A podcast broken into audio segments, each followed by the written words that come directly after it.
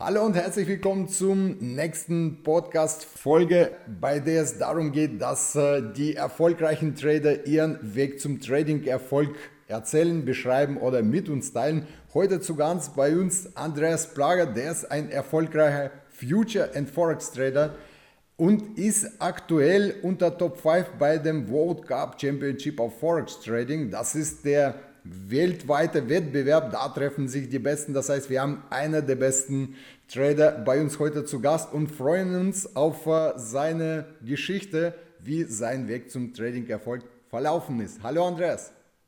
Hallo Max, schön, danke schön, dass ich hier bei dir sein darf. Freut mich sehr.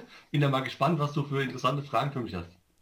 Ja, ich habe eigene Fragen vorbereitet, die sind wirklich interessant, äh, nicht nur für mich, auch für unsere Zuhörer. Und zwar die erste Frage Frage alle Fragen natürlich. Wie kam es zur Börse? Warum Börse und nicht was anderes?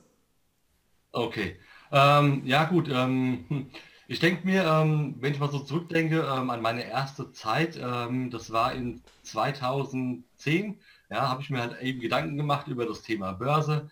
Ähm, ich war generell schon über das Thema Spiele, wie zum Beispiel auch Pokern, ja auch interessiert daran, mhm. ja, ich sag mal, mich mit Risiko und Money Management zu beschäftigen, überhaupt mit ja, Geldanlagen sowieso schon immer. Und ähm, ja, dann habe ich halt eben ähm, über einen Freund war das, glaube ich, damals gewesen, der hat mir halt eben gesagt, hier Aktien und so weiter und habe ich mir halt Gedanken gemacht, ja, ob das für mich ein Thema sein kann und habe halt damals gesehen, ähm, für mich kommt halt eben ähm, ein kleines Konto nur in Frage, weil ich damals eben entsprechend das Geld nicht zur Verfügung hatte für ein größeres Konto. Und so kam es dann dazu, dass ich in 2011, Anfang des Jahres, ähm, dann mein erstes Forex-Konto eröffnet habe und ja, meine ersten Versuche gemacht habe. Und das war so der, der Beginn meiner Börsenleidenschaft. Super, das hört sich super an, aber ähm, ich würde das ein bisschen aufbohren. Du hast gesagt, du hast mit Poker angefangen. Äh, welche Pokerart hast du gespielt? No Limit, Limit? Also ich habe damals ähm, wenig Poker gespielt. Ähm, mhm. Ich habe mich allerdings mit verschiedenen, ähm, ich sag mal, Geschicklichkeitsspielen, auch mit Poker, mit Roulette, mit anderen ähm, Spielen, wo es halt eben um ähm, Strategien ging auch auseinandergesetzt. Mhm. Also auch mit dem Thema Spieltheorie mich beschäftigt, Entscheidungsfindung, solche Sachen. Und all das hat halt eben dazu geführt, dass ich irgendwann mal gesagt habe, okay, ich möchte mich ähm, gerne mit diesem Thema beschäftigen. Das ist was, was mir so von der Idee her gefällt. Also die ganze Sache mit mhm. Indikatoren und so weiter war halt damals für mich so komplettes Neuland. Und ich dachte halt eben als ähm, einer, der von Trading keine Ahnung hat, hier, das ist ähm, interessantes Betätigungsfeld, das, weil ich immer mit Computern auch zu tun hatte, eine Informatikausbildung auch, ähm, habe ich mich dann relativ schnell für diese Technik halt eben begeistern können. Ja, ähm, wie funktionieren ähm, Indikatoren? Habe dann angefangen, Indikatoren auch in Excel selber zu basteln, nachzubauen, ja, um die auch zu verstehen. Ja, das waren so meine ersten Versuche, bevor ich angefangen habe mit dem Trading selbst. Also ich habe mich jetzt nicht direkt ähm, als Volleinsteiger gesehen, sondern mich dem Thema von der Seite sozusagen genähert. Ja, das war auch ähm, nachzuvollziehen, weil Poker, es geht dort auch um Wahrscheinlichkeiten und es geht dort auch um Risikomanagement, nichts anderes. Und deswegen der Übergang vom Poker zum Trading, also kann ich nachvollziehen, weil da sind jetzt eigentlich die zwei Hauptthemen sowohl beim Trading als auch beim Poker. Und dass du technisch affin bist, das ist äh, natürlich super. Also ich bin es nicht, deswegen bin ich Swing-Trader nach COT-Daten und äh, habe hier keine automatischen Handelssysteme, ähm, entwickle keine automatischen Handelssysteme oder auch was automatisiertes Handel, äh, Trading angeht, bin ich ähm, leider nicht der Fan davon.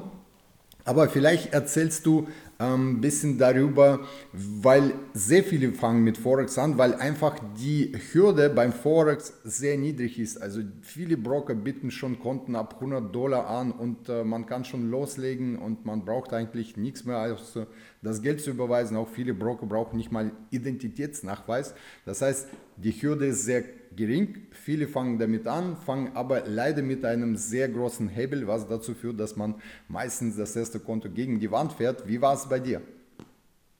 Okay, bei mir damals ähm, gab es diese ähm, Beschränkungen durch die ESMA in dieser Form natürlich nicht. Ich kenne große Hebel. Ich glaube, mein erstes ähm, Handelskonto hatte damals schon einen Hebel von 400 ähm, gehabt, 200 oder 400. Und ähm, ja, klar, wir haben natürlich ähm, gleich am Anfang auch oder ich zumindest, ähm, ja, wie wohl die meisten Trader, auch die ersten Versuche gemacht, eben, wie kann man denn aus so einem Markt rausholen mit einem gewissen Einsatz. Mhm. Ja, und dieses Überhebeln, dieses Ausprobieren, natürlich auf dem Demokonto. ja, äh, am Anfang, um auch mal zu gucken, wie funktioniert das Trading, wie, was kommt denn, was passiert denn, wenn der Markt sich um einen Tick oder um zehn Punkte oder was auch immer verändert. Ja, das alles erstmal herauszufinden, das war schon, ich sag mal, eine spannende Zeit.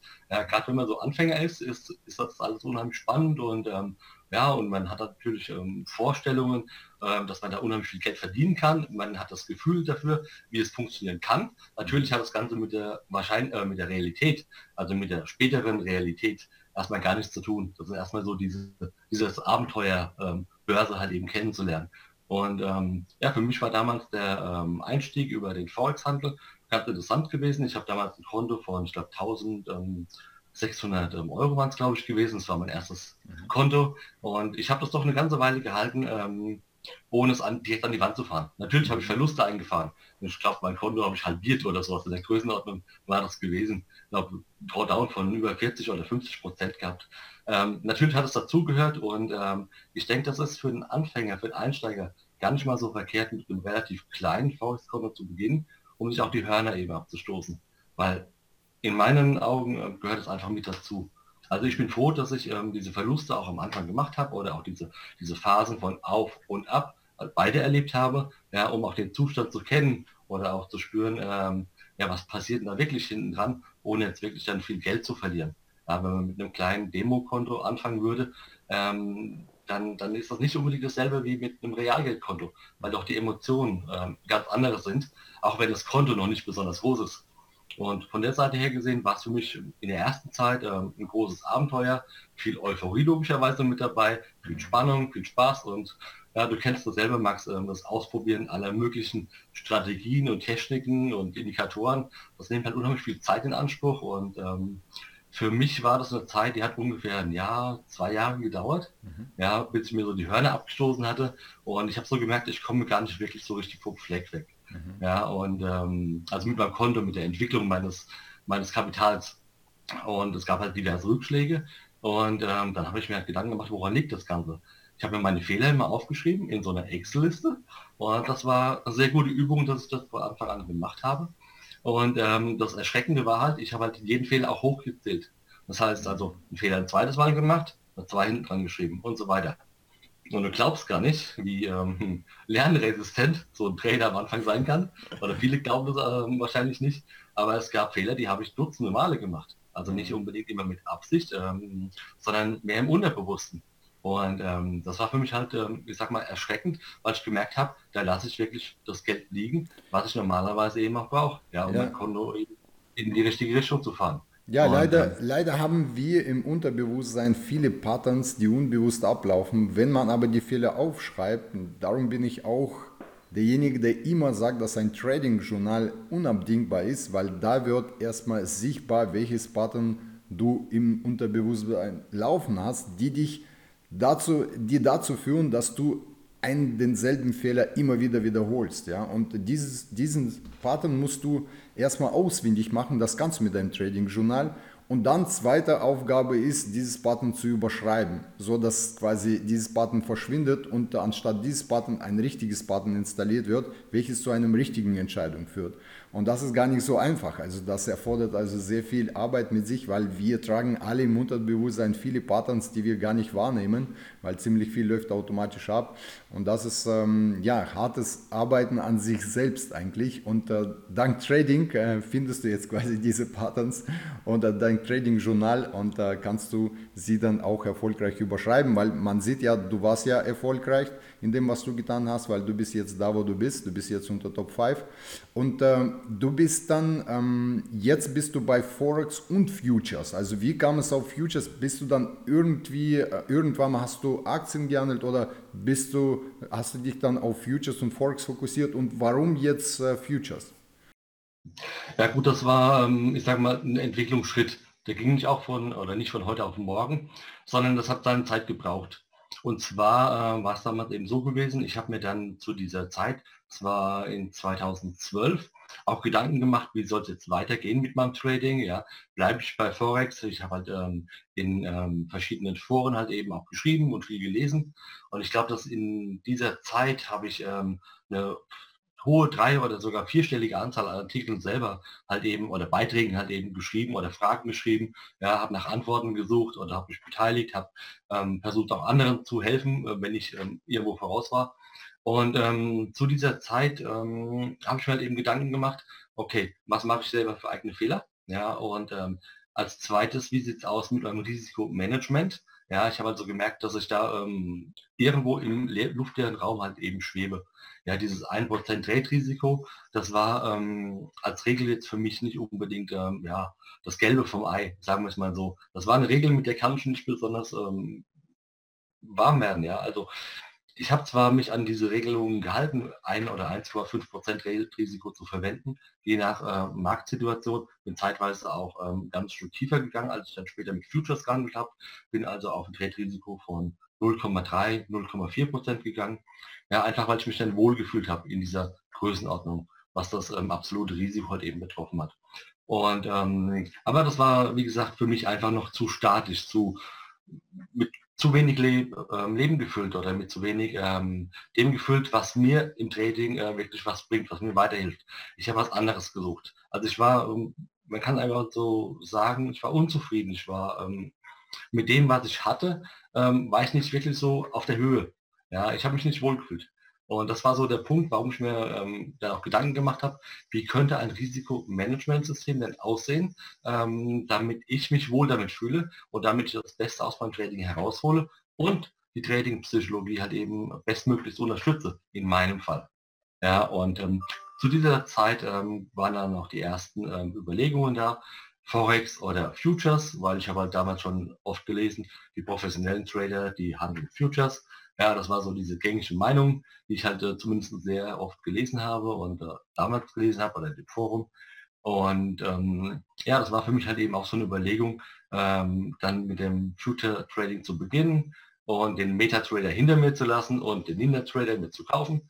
Ja, und halt eben ja, Futures zu handeln und habe halt gemerkt, dass es schon irgendwie ein anderer Markt. Ja, es ist, es ist ein Unterschied von allen, ähm, ich sag mal, Hintergründen, die da eben ähm, ja, vorhanden sind. Und dann gab es noch einen anderen Punkt, das war das Thema ähm, der Indikatoren. Ich war ja, wie ich erzählt habe, am Anfang ähm, sehr indikatorlastig, habe selber rumprobiert, experimentiert, habe Indikatoren äh, überoptimiert, sogar zum Teil selber programmiert. Und ähm, das war so ja, das war so die Suche nach dem Heiligen Gral, wie es die meisten. Du hast mir das von der Zunge abgenommen, das wollte ich jetzt gerade sagen. Genau. Aber das kennen wir alle. Genau. Das kennen wir alle, ja. Und ähm, dann hat mich ähm, einer der, ähm, der, der, der fortgeschrittenen Trader darauf aufmerksam gemacht, Andreas, lass es doch mal, ja, kauf dir das große Buch der Markttechnik von Michael Vogt, ja, und nimm den Nackenchart vor und ähm, trade mit dem. Und das konnte ich mir damals gar nicht vorstellen, nach der Chart ohne Indikator, das geht ja mal gar nicht. Ja. Wo stehe ich denn da? Das funktioniert ja, wie soll das funktionieren? Und ähm, dann habe ich mir, wie gesagt, das erste Buch von Michael ähm, gekauft, habe es durchgearbeitet und dann hat sich für mich ähm, noch einiges verändert. Und zwar die, die Sicht auf den, auf den Markt, weil halt eben das Verständnis ein ganz anderes wurde und ähm, so kam es dann dazu, dass ich ähm, auch die weiteren Bücher von, von Michael Vogt halt eben alle mir gekauft habe, durchgearbeitet habe, zum Teil auch mehrfach und ähm, ich habe damals, ähm, das war um die 2013 rum gewesen, halt damit auch den Sprung gemacht, diese Veränderung von eben ja, diesem indikatorlastigen Trading zur Markttechnik und den, den Markt halt eben zu verstehen. Kann man sagen, dass an diesem Moment hat es bei dir Klick gemacht, weil es gibt bei vielen Trader, meiner Erfahrung nach, weil ich habe ja mit vielen Trader jetzt schon gesprochen, dass die sagen, es gab einen Punkt, wo es Klick gemacht hat und ab da ging es nur noch nach vorne. War das jetzt dieser Moment bei dir, nach dem Buch von, ähm, von Michael? Ja, also ich würde sagen, was das reine Trading betrifft, definitiv. Ja, also uneingeschränkt ja. Also man muss jetzt mal unterscheiden. Ähm, ich bin nicht generell gegen das Indikator-Trading. Ja, ähm, definitiv nicht. Habe ja auch mal Spaß damit gehabt und ich, ähm, ich sage ähm, vom Prinzip alles nutzen, was einem hilft, um gute Trading-Entscheidungen zu treffen. Ja, deswegen bin ich jetzt nicht ähm, ähm, in dieser Fraktion und sage jetzt alles, was Indikator, Indikatoren betrifft, weg damit, das brauchen wir nicht. Ja, äh, wenn es eine Unterstützung ist, die sinnvoll ist, ja, dann bin ich absolut der Befürworter zu sagen, hier nutze es, aber verstehe, was der Indikator dir eben auch helfen kann, ja, wo er von Nutzen ist, wo er dich mal unterstützt. Und wenn du da keine Idee hast, was er genau tut und du weißt nicht, wie er funktioniert, dann bin ich der Meinung, dann lieber weg und versuchen eben ähm, ohne Indikator mit ähm, der Marktbewegung halt eben klarzukommen, beziehungsweise zu verstehen, was passiert denn innerhalb der einzelnen Kerzen, was passiert denn in dem Verbund der letzten Kerzen oder mit dem übergeordneten Trend. Ja, ich kenne immer noch ähm, einige Trader, die beschäftigen sich nicht mit der übergeordneten Marktphase. Okay, für mich jetzt weniger verständlich, aber manch anderer mag es nicht brauchen. Ja, ähm, ich denke mal, das kommt auch, denke ich mal, ähm, auch wirklich sehr darauf an, was für ein Handelsstil man eben einsetzt und ähm, wie man handelt. Nur glaube ich, ähm, dass sehr viele nicht das Potenzial, das sie haben, eben so ausnutzen, wie sie es ausnutzen könnten, wenn sie mal diesen Versuch machen würden, mal einen anderen Weg zu gehen. Würdest du sagen, dass ähm, du oder dass man die Indikatoren auch besser versteht, wenn man erstmal das Grundwissen über den Markt hat, also so wie du beschrieben hast, du hast erstmal das Buch von Michael gelesen, hast verstanden, okay, so tickt der Markt. Und dann, wenn man darauf dann quasi noch obendrauf die Indikatoren packt, dann weiß man auf jeden Fall, also welcher Indikator dir jetzt gerade hilft und nicht, dass du jetzt einfach nur viele Indikatoren hast, dein Chart ist überladen, das kennen wir alle, äh, ja, und dann noch die Trendlinien ja, auf dem Chart, so dass man die Kerzen nicht mehr sieht. Und äh, der Weg quasi von Marktverständnis hin zum, äh, hin zum Suchen nach einem passenden Indikator, der dir jetzt äh, als Unterstützung gilt, ist ein besserer Weg, als sich gleich auf die Indikatoren zu stützen, ohne den richtigen Marktverständnis und dann versuchen, dort einen heiligen Gral zu finden. Würdest du das bestätigen nach deiner Erfahrung? Also vom Prinzip her, ähm, ja. Ähm, ich bin am überlegen, ähm, was die, die bestmöglichste Art und Weise wäre, überhaupt das Trading zu erlernen. Ich denke, da gibt es halt ähm, mehrere Ansätze und mehrere Möglichkeiten. Ich bin halt selbst durch äh, Versuch und Irrtum, ja, ich sag mal, einen sehr steinigen, langen Weg gegangen und ähm, über die Indikatorschiene halt eben stückweise ähm, bis zu dem Trading, was ich jetzt heute betreibe. Und ähm, ich sag mal, das war halt eben ähm, ja, ein sehr großer Einsatz an Zeit, an Zeit, an Nerven, an Energie und damit auch Geld. Und ähm, das war mit Sicherheit nicht die optimale Vorgehensweise.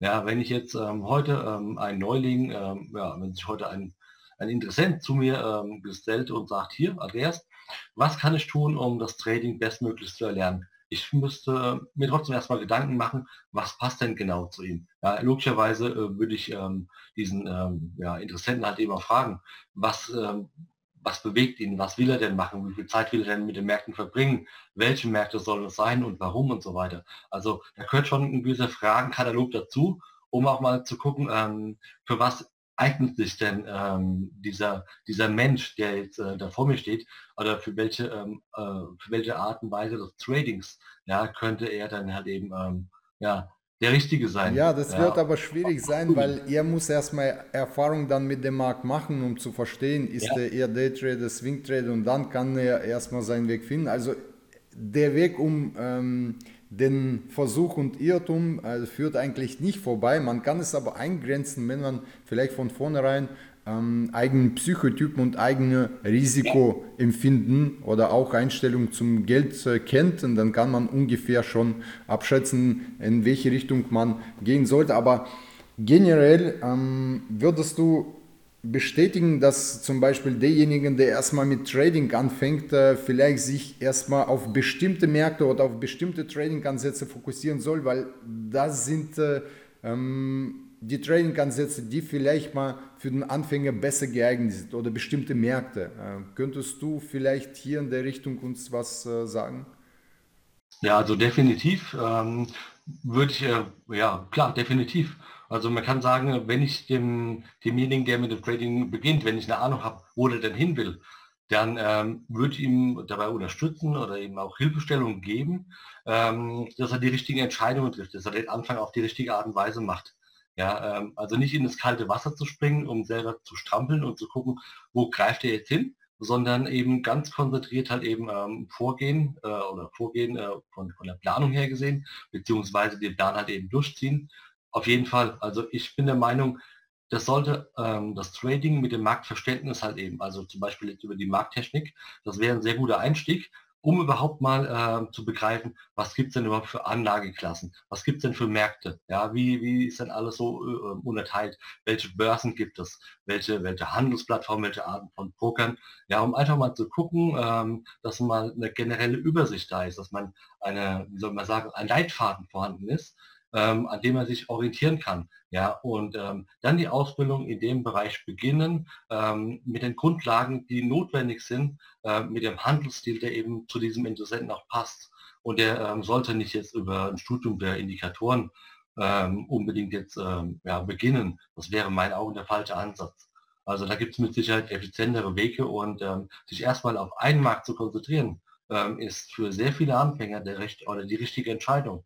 Wenn jetzt jemand sagt, er möchte jetzt ähm, zum Beispiel Daytrader werden, ja, sagt mir jetzt aber einer zum Beispiel, ähm, er hat die Idee, äh, US-Aktien zu handeln, ja, dann sieht es mal wieder anders aus, weil dann stehen ihm 6.000, 7.000 Aktien zur Verfügung, ja, für den aktiven Handel. Und dann gehe ich halt eben ähm, über den Weg der Selektion, also anders halt eben ähm, ähm, mit der ähm, Findung von Setups halt eben um oder mit der Entscheidung, welche Aktien das nun mal sind, weil dann ich mir zum Beispiel ein Instrument zusammen, um jetzt Aktien zu filtern, ja, und die Aktien zu bewerten. Das ist ein komplett anderer Ansatz. Ja, und du, du, brauch, du hast auch ganz andere Kapitalbindung dort und brauchst du ja. quasi ein größeres Konto, weil das kein margenbasiertes Handel ist, ja, und dann hast du auch immer ein Unternehmenrisiko oder ähm, spezifisches und spezifisches äh, Risiko, was jetzt nur diese eine Aktie zuspricht. Zum Beispiel bei Tesla, wenn Elon Musk, wenn immer irgendwas passiert, dann kannst du ja dir vorstellen, was mit Aktienkursen passiert. Ja? Und ähm, dieses individuelle Risiko muss man auch berücksichtigen, muss man viel einlesen. Ähm, aus diesem Grund äh, finde ich zum Beispiel das Future Trading eher entspannter, weil wir haben da 40 liquidesten Märkte ja, und nicht 7000 liquideste Aktien. Und ähm, die Auswahl der Märkte in unserem Fall erfolgt durch die CUT-Daten, die zeigen uns ganz gut, welche Märkte sind überverkauft, welche übergekauft. Und wir können uns auf diese Märkte fokussieren und so können wir unser Fokus noch stärker einschränken. Das heißt, was jetzt Fokus angeht, im Future Trading meiner Meinung nach besser. Die Märkte sind einfach überschaubar. Du handelst immer wieder dieselben Märkte, sammelst du so mehr Erfahrung über die Märkte. Und auch wenn du am Anfang sagst, es gibt dort äh, preiswertere Märkte oder teure Märkte. Palladium zum Beispiel ist ein teurer Markt, aber zum Beispiel Korn oder Mexican Peso ist ein äh, preiswerter Markt. Und wenn man jetzt als Beginner oder als Anfänger sich auf diese preiswerten Märkte fokussiert, dann kann man auch mit relativ kleinem Konto und überschaubarem Risiko seinen Einstieg finden. Also das ist jetzt äh, meine Erfahrung. Würdest du, weil du handelst ja Forex und Futures, ja, und äh, ähm, meiner Meinung nach ist Forex ähm, more challenge, das heißt, äh, da ist äh, schwieriger zu handeln als äh, Future Marks. Äh, was ist jetzt, weil du bist jetzt in beiden Marken unterwegs, ich kann das jetzt nur vermuten, weil ich bin eher auf Future spezialisiert. Ich handle zwar auch Währungsfutures, aber keine Forex-Paare und äh, würde, dich jetzt, würde dir jetzt gerne die Frage stellen, also ist äh, für den Anfänger Forex oder Future Markt, was ist für den Anfänger besser geeignet, wenn es jetzt nicht um die Kontogröße geht, sondern um die Einfachheit und eine bessere Erwartungswerten oder mm, einfacheres Trading, einfacheren Einstieg? Okay, ähm, fangen wir mal so an. Also generell, als ich damals mit dem Trading angefangen habe, waren für mich ähm, Futures einfach finanziell nicht darstellbar. Ja, weil mein Konto damals zu klein war. Mittlerweile, wir haben halt eben ähm, andere Produkte dazu bekommen, ja, über, ähm, über Microfutures, ja genau. Und ähm, da hat der ähm, einzelne Trader halt die Möglichkeit auch mit einem kleinen Konto, ja, also Future-Konto, ähm, das muss dann nicht unbedingt ähm, 20, 30, 40, 50 oder 100.000 Euro betragen. Ja, man kann also mit einem sehr kleinen Future-Konto, ähm, zum Beispiel auch mit 2.000 Euro, kann man zum Beispiel, oder mit drei oder mit vier oder mit fünf, kann man zum Beispiel auch ähm, ja, die kleinen ähm, Instrumente auch eben handeln. Ja, was eben früher nicht möglich gewesen ist. Und ähm, wichtig ist bei der ganzen Sache, dass das generelle Risikomanagement halt eben passt. Ja, wenn ich halt nur 500 Euro auf der Kante habe und äh, sage hier ein kleines Forex-Konto mit 500 Euro, ja, ähm, dann funktioniert das. Ähm, Forex ist kein Problem, da ist Größenordnung darstellbar. Ja, bei Futures wird es dann halt so äh, wirklich eng. Also das sind dann ähm, Größenordnungen, das passt dann eben halt nicht mehr. Also da hat sich schon in den letzten Jahren einiges getan, auch gerade über den äh, DAX.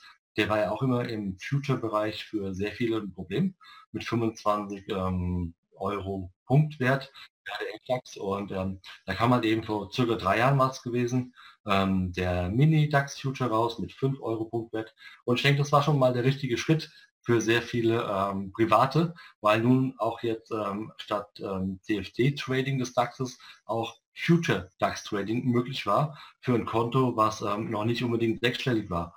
Und in meinen Augen war das schon mal ein richtiger Schritt, um halt eben dem Bürger die Möglichkeit auch zu geben, ja, mit kleineren Konten eben auch Future Trading umzusetzen. Generell, ähm, hm, was ist leichter, was ist schwieriger äh, für den Anfänger?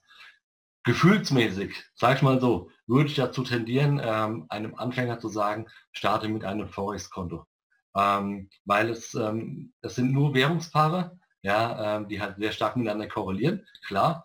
Ähm, das gilt halt eben auch zu bedenken.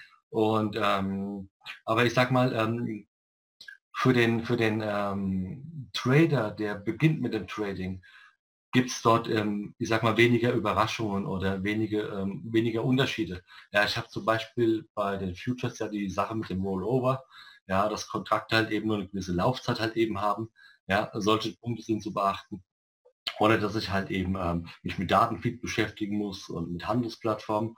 Ja, während ich jetzt bei dem Forex-Konto in der Regel immer alles sofort geliefert bekomme. Ja, ich brauche mich auch um keinen separaten Datenfeed zu kümmern. Ich muss auch kein spezielles Abo für abschließen, was mich extra Geld kostet.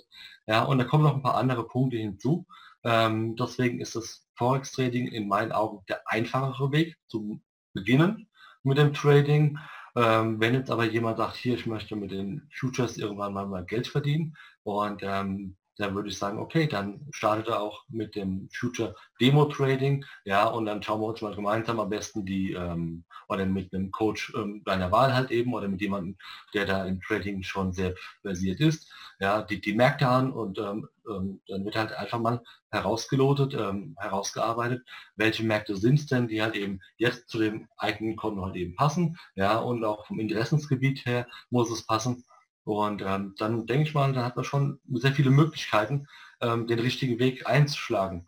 Deswegen, ich bin nicht dafür zu sagen, Forex oder Futures. Ähm, ich denke mal, das kommt wirklich ganz auf die eigenen ähm, ja, Bedürfnisse an. Aber man sieht auch bei diesem Wettbewerb, weil da sowohl Futures als auch ähm, Forex-Wettbewerb äh, veranstaltet wird, man kann das direkt vergleichen von der Prozenten her, von der Rendite äh, die ähm, Futures Trader schneiden jedes Jahr viel besser ab als die Forex Trader. Ist das jetzt, kann man das dran festhalten, dass das Futures Trading doch profitabler ist als Forex Trading?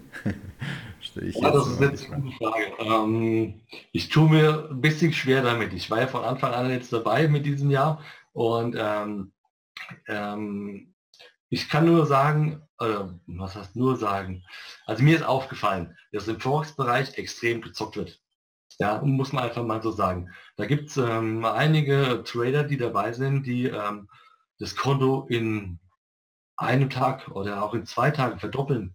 Ja, ich habe also jetzt dieses Jahr auch erlebt, dass einer dieser Trader halt ähm, innerhalb von einem Tag auf der nächsten Jahr das Konto auch mal verdreifacht hatte. Verdoppelt, verdreifacht. Ja, und das sind Werte, wo ich mir denke, okay, wie kann das funktionieren? Ja, das ist dann so ein All-In-Spiel. Ja, ja, aber ich du siehst ja auch, dass die quasi auf der Distanz hier, die bleiben nicht bestehen. Also die fliegen genau, so, ja. sowohl äh, ganz schnell nach oben als auch wieder nach unten, weil der Grundsatz des Risikomoney-Management nicht stimmt. Also heute ist der Gewinn, morgen hat er All, du weißt ja, All-In, es kann einmal funktionieren, aber wenn man das zehnmal wiederholt, dann funktioniert das neunmal nicht. Also von daher ähm, sind ja auch ganz schnell wieder unten. Ja? Aber äh, es zeichnet sich doch immer Tendenz ab, Jahr für Jahr, dass äh, die Futures äh, Trading einfach profitabel ist, weil es jetzt die jährliche Rendite angeht. Und du tradest ja beides, also könntest du das bestätigen, weil wir sehen das anhand von Wettbewerb und da sind jetzt die Zahlen, die uns jetzt zur Verfügung stehen, wo wir das direkt miteinander vergleichen können. Ja.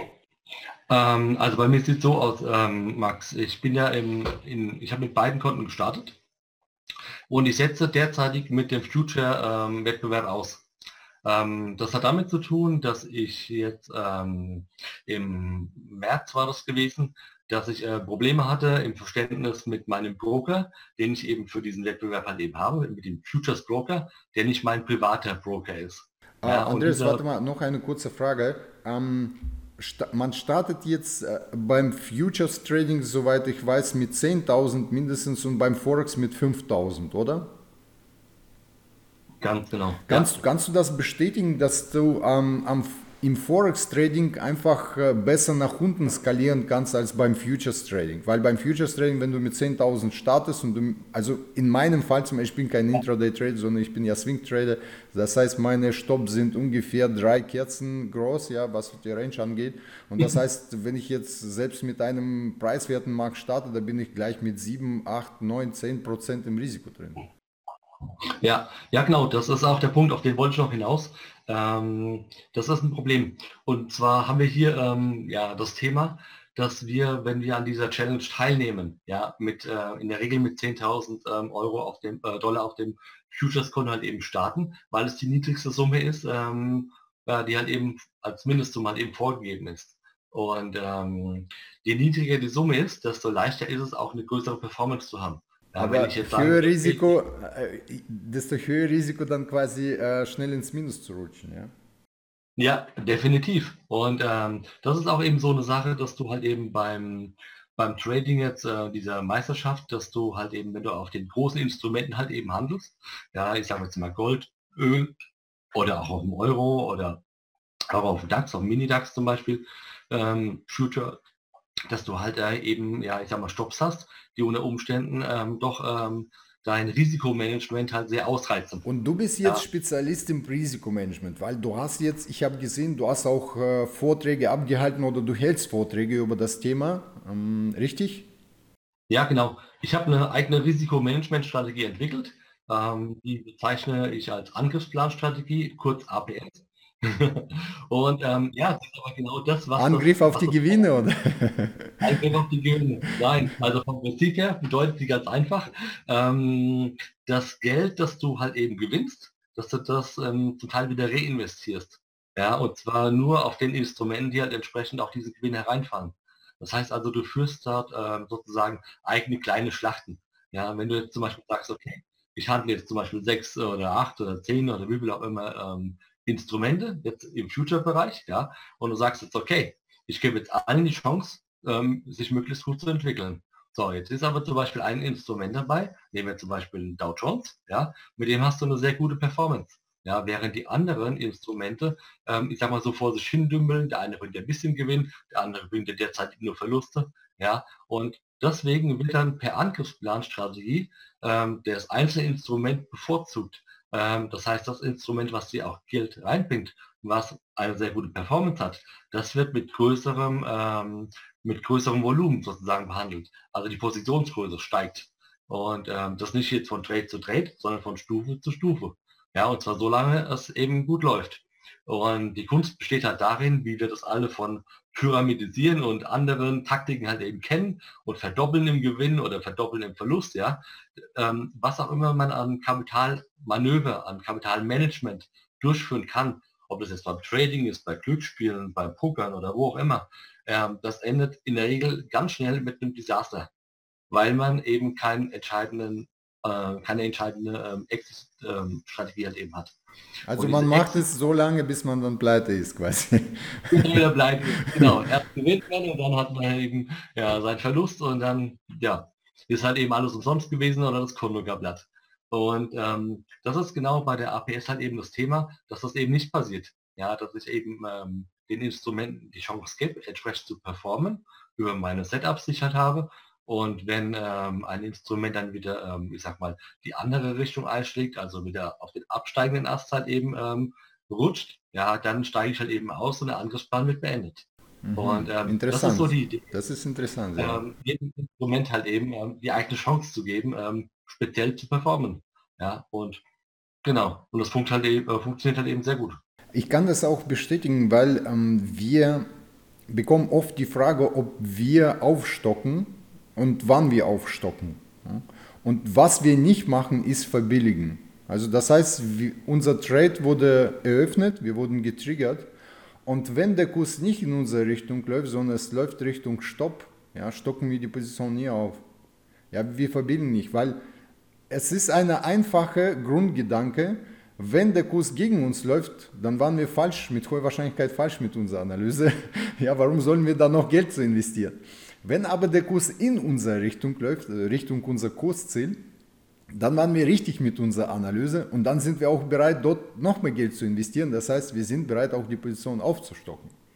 Klar, ich meine, das Problem ist halt bei der ganzen Nummer immer dann, ähm, ich werde halt im Future Trading halt, ähm, aber auch im Forex Trading entsprechend oft ausgestoppt, weil meine Stops relativ nah sind. Ja, und das ist halt unheimlich ärgerlich, weil äh, im Grunde bedeutet dieses Ausstoppen nur, hey, ich habe mein Geld da gelassen, das hat jetzt ein anderer, ja, und dann läuft der Kurs wieder in meine Richtung. Und ich habe mit meiner Trade-Idee im Grunde doch recht gehabt. Ja, aber nicht das Geld gehabt an dieser oder mit dieser Positionsgröße, halt eben dieses Geld nicht zur Verfügung stellt, ja, damit dieser Trade halt überleben kann. Weil irgendwo muss der Stopp ja hin. Und äh, die Kunst besteht ja halt eben im Jobmanagement dann auch, den, den Stopp dorthin zu legen, wo er am meisten Sinn macht. Gibt es ja auch verschiedene Ansätze. Wohler-basierte ähm, ATR, was auch immer, oder den Stopp ohne das letzte Tief oder ohne die letzte Vorkerze oder was auch immer. Ja, da gibt es ja verschiedene Möglichkeiten, damit entsprechend umzugehen. Und, ähm, aber es ist halt äh, sehr ärgerlich, wenn es eben passiert, ähm, du hast einen schönen Trade, du hast ein sauberes Setup, du setzt deinen Stopp da, wo er hingehört, wo er am meisten Sinn macht und wo auch statistisch gesehen gut aufgehoben ist. Ja, du wirst ausgestoppt, der Kurs läuft gegen dich, ja. Und ähm, du weißt aber in dem Moment nicht, ja, ist das Ganze nur ein ähm, Abfischen des Stopps oder ein Reißen des Stopps oder dreht der Markt jetzt wirklich? Und deswegen ähm, gilt auch, in, also für mich, ich stelle mir oft die Frage äh, im Trading, äh, wenn ich einen Job gesetzt habe, sitzt der Stopp auch dort, wo ich wirklich aus dem Markt draußen sein möchte. Ja, oder wo, äh, wenn ich jetzt noch keinen Stopp gesetzt habe, wo möchte ich denn unbedingt nicht mehr dabei sein, wenn der Kurs gegen mich läuft? Ja, das also wo ist, will ich das ist, Genau, das ist der gute Ansatz. Wo möchte ich nicht mehr unbedingt dabei sein, wenn der Kurs gegen mich läuft? Und genau so gehen wir auch bei unserem Stoppmanagement vor. Also das heißt, wir setzen unser Stopp und sagen, also wenn das unterschritten wird, dann ist das mit hoher Wahrscheinlichkeit ein Trendwechsel. Ja? Und dann wollen wir nicht mehr dabei sein. Also wir wollen jetzt in dieses Setup und diesen Trade kein Geld mehr investieren, weil die Wahrscheinlichkeit gegen uns ist. Und das ist vielleicht ein guter ähm, Ansatz, um die um, um den Level oder das Level des Stopps zu definieren. Ja? Also wo man sagt, okay, da möchte ich nicht mehr dabei sein. Plus Du handelst intraday oder handelst auf End of the Day? Oder wie handelst Was ist dein Trading-Ansatz jetzt von der Zeiteinheit? Ja, also mein persönlicher Trading-Ansatz ist ähm, Intraday-Handel. Und ähm, ja, das ist einfach auch schon der Idee geschuldet, ähm, dass jeweils die beiden Konten halt relativ klein sind. Und das heißt, ähm, im Forex-Bereich habe ich die Möglichkeit, eher mal, ähm, ja, ich sag mal, einen Stopp zu setzen, der halt eben auch sinnig ist, den ich auch mal über Nacht laufen lasse. Vor allen Dingen halt eben, ähm, weil ich ja diese Marktunterbrechung in dieser Größenordnung nicht habe. Ja, beim Forex habe ich halt eben diese durchlaufenden Märkte. Ja, wäre ich halt eben ähm, jetzt im Future-Bereich ja, eine ganz andere Situation habe. Ja, da, da hast du manchmal Marktunterbrechung bis zu acht Stunden. Also, also es, ja. es gibt ja verschiedene Laufzeiten, äh, Handelszeiten bei, bei Futures. Also je weniger liquider, desto mehr Unterbrechung normalerweise. Okay, ähm, das ist jetzt, weil wir gerade über Stopp sprechen und ich sehe, für dich ist jetzt das, ähm, das Thema Stopp ist jetzt viel wichtiger, weil du Intraday bist und Intraday ist ja, kommt ja sehr oft zu bewegen, wo dein Stopp liegt und du würdest dann Intraday ausgestoppt. Das heißt, du musst Intraday eventuell ein paar Stops äh, emotional zu verkraften, richtig? ja, auf jeden Fall. Ähm, es ist auch manchmal, ich muss auch sagen, es ist nicht unbedingt immer leicht. Ja, ich meine, gerade auch jetzt bei so einem Wettbewerb, ja, da weiß ich, okay, der geht auf ein ganzes, auf ein ganzes Jahr halt eben bezogen, von Januar bis Dezember. Äh, und ähm, da kann halt sehr vieles passieren. Und ähm, da geht es halt eben auch darum, also vom Prinzip her ist es vergleichbar ähm, auf eine gewisse Art und Weise mit dem ganz normalen privaten Trade zu Hause, ja, weil ich halt eben auch sage, okay, was ich handle, soll in Qualität geschehen.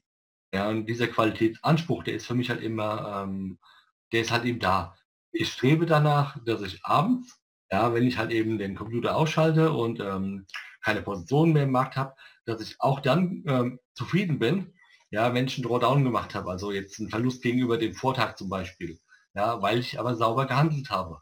Ja, das ist mir, ist mir wichtig. Ich habe ganz klar, ich habe Wochenziele, ja, und ähm, diese Wochenziele, die erreiche ich allerdings nicht immer.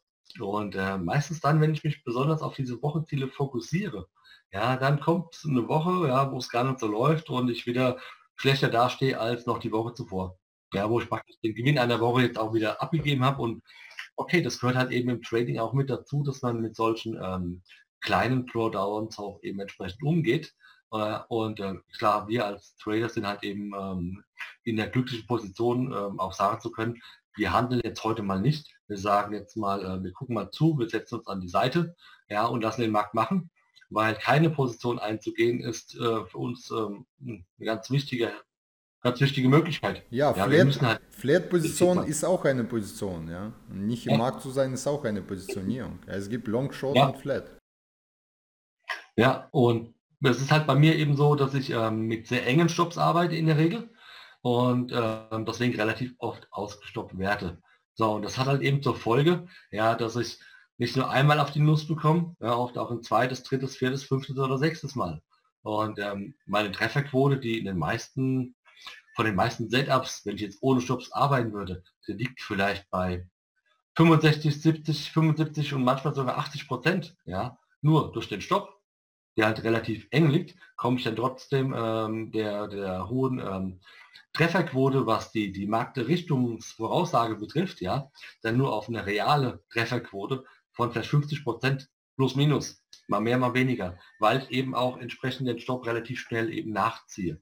Also ich bin jemand, der trailt den Stopp sehr schnell ähm, Richtung Nulllinie oder über Null, um halt eben möglichst ähm, ohne Risiko dazustehen oder mit wenig Risiko und den Trade halt so eine Free Trade zu machen. Das ist halt eben eine Art und Weise, wie ich halt eben den Börsenhandel halt umsetze. Und das erfordert allerdings auch, öfters auf die Lust zu bekommen und ähm, das auch eben aushalten zu können. Und ohne Frust halt eben beim nächsten Trade halt oder am nächsten Tag den nächsten Trade wieder einzugehen. Ja, ich würde dich da jetzt unterstützen, weil wir arbeiten auch sehr viel mit Break-Even-Stops also, und wir arbeiten auch mit aktivem Stop-Management. Das heißt, wir lassen jetzt den Markt nicht bis zu unserem Stopp laufen. Allerdings muss ich hier an der Stelle auch sagen, dass wir auf Tagesbasis handeln und da sind die Bewegungen konkreter. Also das heißt, wenn er auf Tagesbasis der Kurs dreht, der mit hoher Wahrscheinlichkeit ist das ein Trendwechsel etc. Und ähm, wir haben jetzt weniger Intraday-Rauschen und äh, die Stops sind jetzt relativ groß mit 3 Bars Tagesrange, das ist ja relativ weit. Deswegen haben wir jetzt äh, weniger das Problem, dass wir an einem Tag äh, oft ausgestoppt werden. Es, kann natürlich, es gibt natürlich immer einen schwarzen Freitag und einen schwarzen Montag, wo einfach äh, man davor ein gutes Portfolio hatte mit einem Buchgewinn von 20.000 und äh, muss dann aber die Woche beenden mit einem Minus von 5.000. Sowas passiert auch, sehr selten in unserem Fall, weil wie gesagt, weil wir End of the Day handeln. Aber dass wir aktives Stoppmanagement betreiben, so wie du das beschrieben hast, das machen wir auch, weil wir können Stopp beeinflussen, wir können das Risiko beeinflussen. Das heißt, wir haben ähm, Einfluss auf das Risiko, aber nicht auf das Ergebnis. Wir haben Einfluss auf den Gewinn nicht, weil wir wissen ja nicht, bis wohin der Kurs läuft. Ja? Aber wir wissen auf jeden Fall, was wir maximal verlieren werden. Da stellen wir, stellen wir uns unser Stopp hin. Ja? Also wir wissen zu jeder Zeit, was wir riskieren und das ist das, worauf wir Einfluss haben und darauf fokussieren wir uns auch und managen das auch aktiv. Und ich muss sagen, in unserem Fall ist das auch ein sehr starker Performance Booster. Ja? Wenn wir jetzt auf der Risikoseite aktiv sind, und auf der zum Beispiel der Ertragsseite eher passiver sind. Ja? Also das heißt mehr Aktivität auf, dem, auf der Seite des Risikos. Also ist in unserem Fall funktioniert sehr gut. Ähm, wie ich schon sagte, aber das ist bei uns etwas leichter, weil wir auf Tagesbasis handeln. Ja? So, dann noch die andere Sache mit dem Fokus, was du angesprochen hast. Das ist eine professionelle Einstellung zu sagen, ich fokussiere mich nicht auf die Gewinne. Du hast zwar Wochenziele, die braucht man. Man muss ja ungefähr den Erwartungswert ausrechnen, man muss ein Wochenziel definieren. Das soll dich auch dazu bewegen, dass du diszipliniert deine Strategie umsetzt. Aber am Endeffekt ist das Erreichen des Wochenziels oder nicht erreichen, ist nicht ausschlaggebend, weil ausschlaggebend ist nur eins, dass du dein Setup, deine Strategie regelkonform umgesetzt hast und dass du keine Fälle gemacht hast. Also das ist, das ist wirklich der tatsächliche Sieg sozusagen. Und äh, alles andere ist das Ergebnis, was du sowieso nicht beeinflussen kannst. Du handelst deine Strategie mit einem positiven Erwartungswert. Das heißt, wenn du dich an deine Handelsregeln hältst, wenn du alles fehlerfrei umsetzt, dann schlägt sich der positive Erwartungswert mit zunehmender Dauer, also je länger du das machst, desto mehr Chance hast du, dass dein positiver Erwartungswert sich durchschlägt in Form von Gewinn auf deinem Konto. Deswegen ist das auch ein sehr wichtiger Punkt, was du angesprochen hast, diese professionelle Einstellung, der Fokus auf die Technik, also auf die eigene Strategie und nicht auf das Ergebnis. Das ist auch sehr, sehr wichtig, also fand ich auch sehr gut. Danke dafür. Mhm. Ja, also ich denke, ähm, wenn jetzt jemand keinen Handelsplan hat, und das betrifft jetzt gerade mal, ähm, ich sage mal in erster Linie die Anfänger, die Einsteiger. Ja, und ähm, für mich gehört halt zu einem Handelsplan immer auch dazu, dass ich jetzt, ja, wie der Michael Vogt schon damals beschrieben hat, ich habe einen Arbeitsstil und ich habe einen Handelsstil.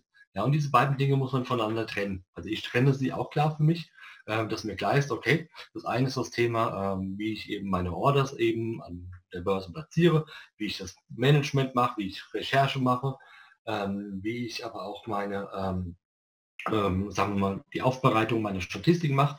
Ja, das ist dann wieder ein ganz anderes Thema. Ja, das gehört dann dem, ist ein Teil schon des Arbeitsstils. Und ähm, man muss halt eben auch ähm, verstehen, dass alles zusammengehört. Wenn ich den, die Idee habe, ähm, im, im Börsenhandel nicht nur zu überleben, sondern auch einen guten Gewinn zu machen, dann schaffe ich das nach meiner Meinung nach auch nur, wenn ich ähm, mich dazu ähm, zwinge oder mir, ähm, ja nicht zwinge, das ist vielleicht ein bisschen das falsche Wort, wenn ich ähm, eine Idee unterstelle sozusagen. Also wenn ich sage jetzt, ähm, ich gebe mein Bestes, um ähm, Qualität halt eben umzusetzen, ja, und all mein Tun ist eben äh, der Umsetzung dieser Qualität eben geschuldet. Ja, und ähm, das heißt, das ist das Ganze eben auch als professionelles Business betreibe. Ja, nicht nur mich einfach vor den Rechner setze und sage, okay, ja, gucken wir mal, was der Tag heute so mit sich bringt und ähm, ich werde den Markt trocken oder zockt er wie ein Bekloppter oder heute holt aus dem Markt so und so viel Geld raus. Das ist in meinen Augen ähm, nicht unbedingt zielführend, weil ähm, diese Konstanz ähm, auf lange Zeit ähm, und die auch eben mit einer professionellen ähm, Qualität, die ist halt eben der bestmöglichste Garant für uns, dass wir das Konto nicht retten, dass halt eben unser Geld bewahrt bleibt und dass wir die Chance haben, eben aufzubauen und ähm, die Arbeit, die wir eben tun, in, in der Qualität zu tun, die uns auch erfüllt, ja, die reproduzierbar ist, die duplizierbar ist.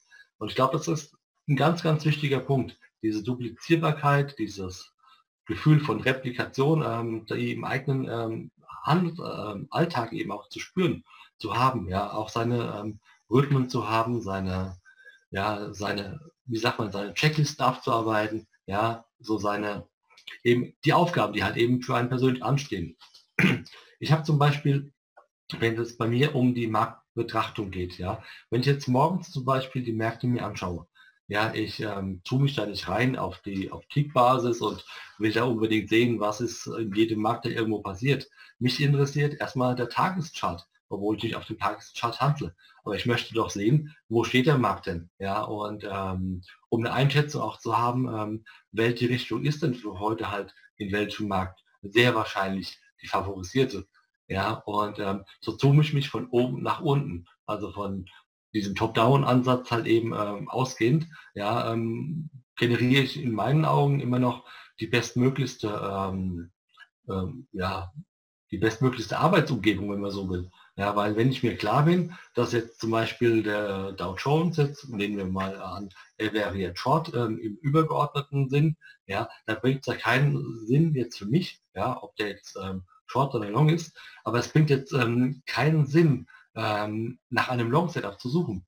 Ja, weil ich sage, wenn ein Markt jetzt ähm, in Short-Richtung halt eben übergeordnet ist, also die übergeordnete Marktphase, dann ist all das, was ich an Long Setups finde, nur die kleine Korrektur.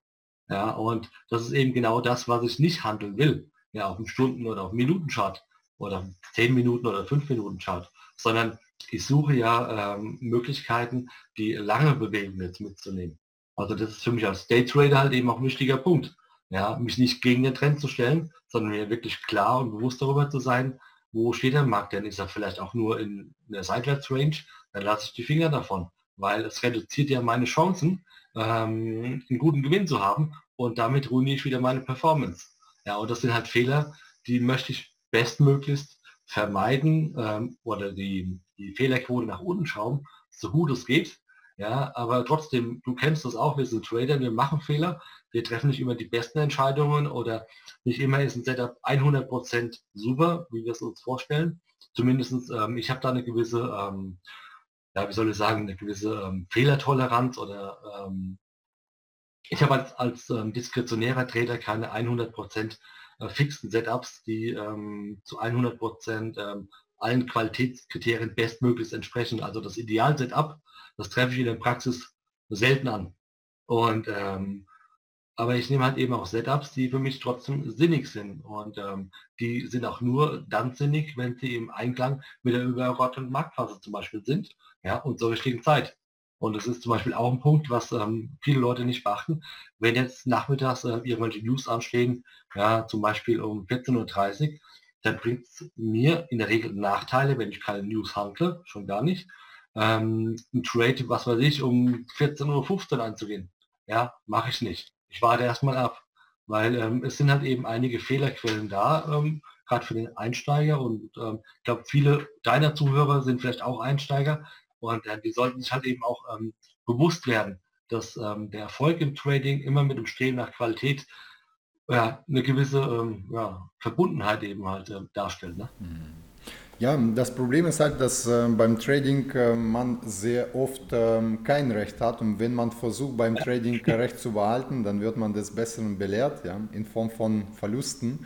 Aus diesem Grund ist das kein perfektes Business und hier scheitern oft die Mathematiker oder auch die Schachspieler, die arbeiten mit vollkommenen Informationen, weil auf dem Schachbrett sind alle Figuren zu sehen, man hat alle Informationen und wenn man dort ein Fehler begangen ist, dann ist das nur zum eigenen Verschulden weil man das äh, falsch äh, interpretiert hat. Wir arbeiten im Trading mit unvollständigen Informationen. Das heißt, äh, wir müssen immer Entscheidungen treffen aufgrund dieser Informationen, was wir haben. Wir müssen immer bewerten, aktuelle Situation auf die Wahrscheinlichkeit, ist die Wahrscheinlichkeit auf unserer Seite oder nicht auf unserer Seite.